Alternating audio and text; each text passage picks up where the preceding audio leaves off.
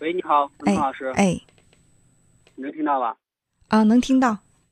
哦，我就是想跟你说一下，我不是今年春节之后，然后出来外地，然后工作嘛，然后我学的是那个在首饰上刻花，然后学了干了有两三年了，然后现在我觉得这个首饰行业现在也不太好，然后工厂也不是很好。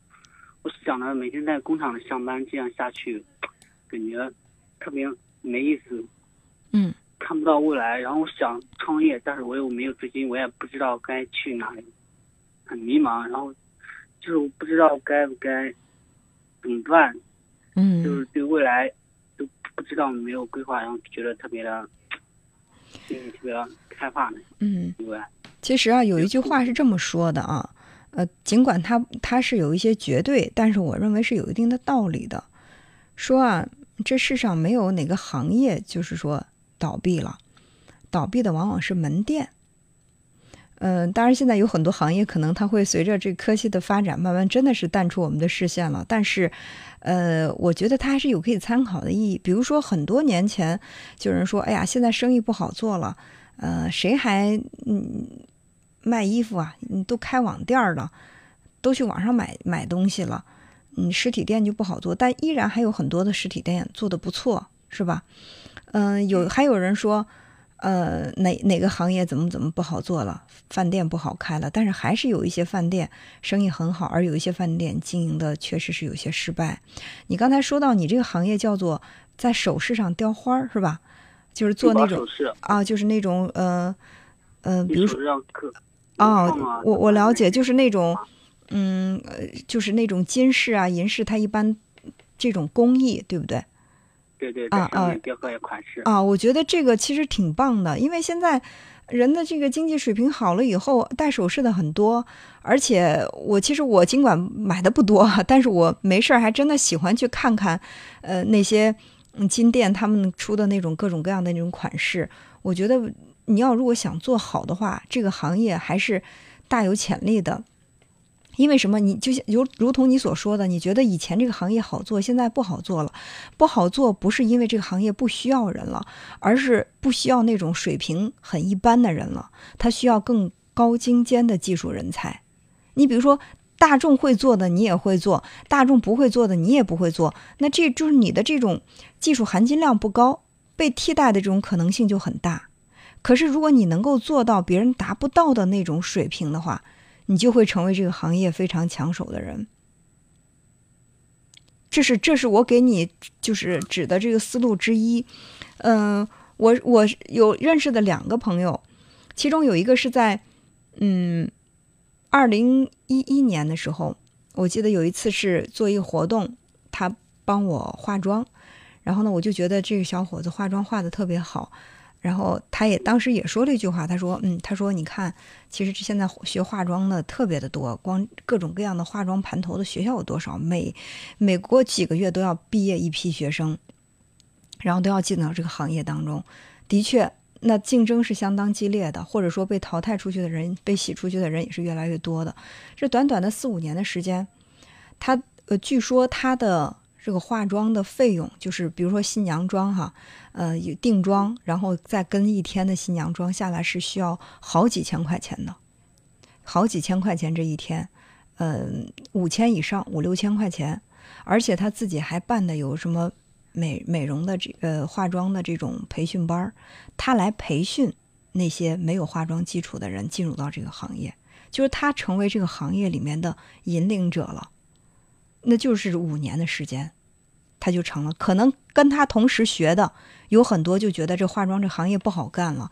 你这么多人都会化妆，化妆现在包括不学这个专业自己会化妆的人也很多，谁需要这个呢？但是不需要那种技术平庸的人，却需要这种技术越来越高的人，这是其中的一个。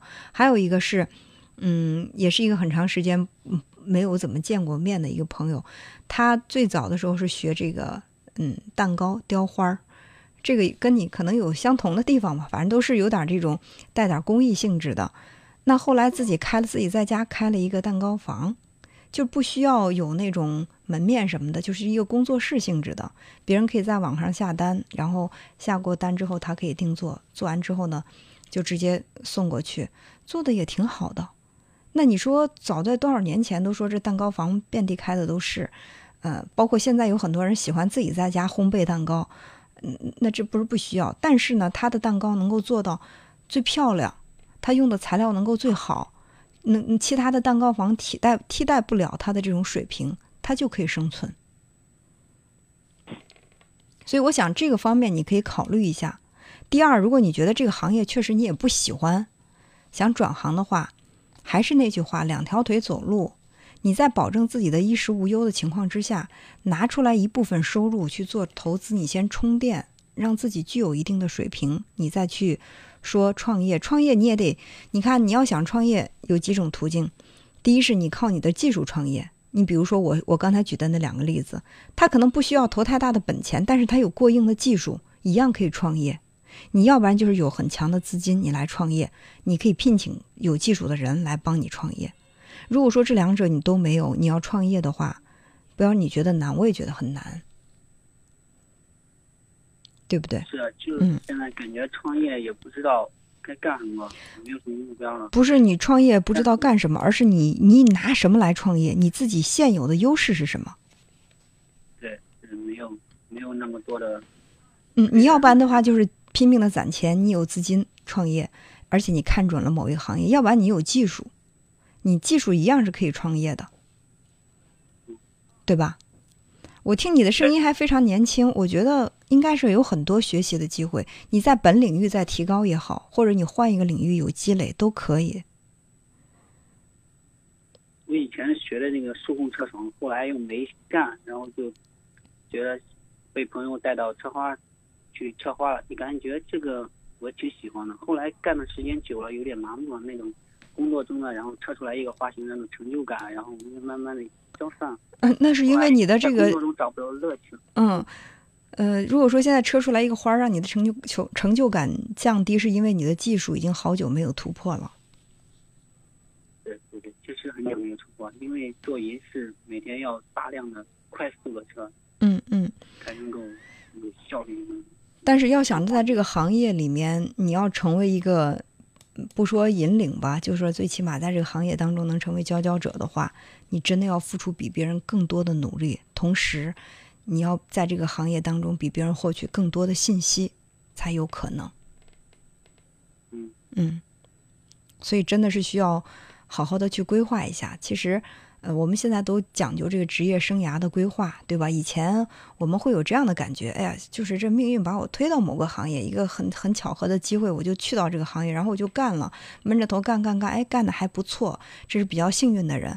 那有一些不太幸运的人呢，就是干干这个不行，干那个不行，回头一看，哎呀，发现哪个都没干好。但是现在我们要学会去规划自己的生活，从现在开始好好的去规划，然后呢再去努力。我们常说方向。比努力更重要，努力的方向不对，那其实很多事情你做了都是白费功夫，好不好？嗯嗯，好好好，那就这样。哎，好，再见。好，嗯嗯。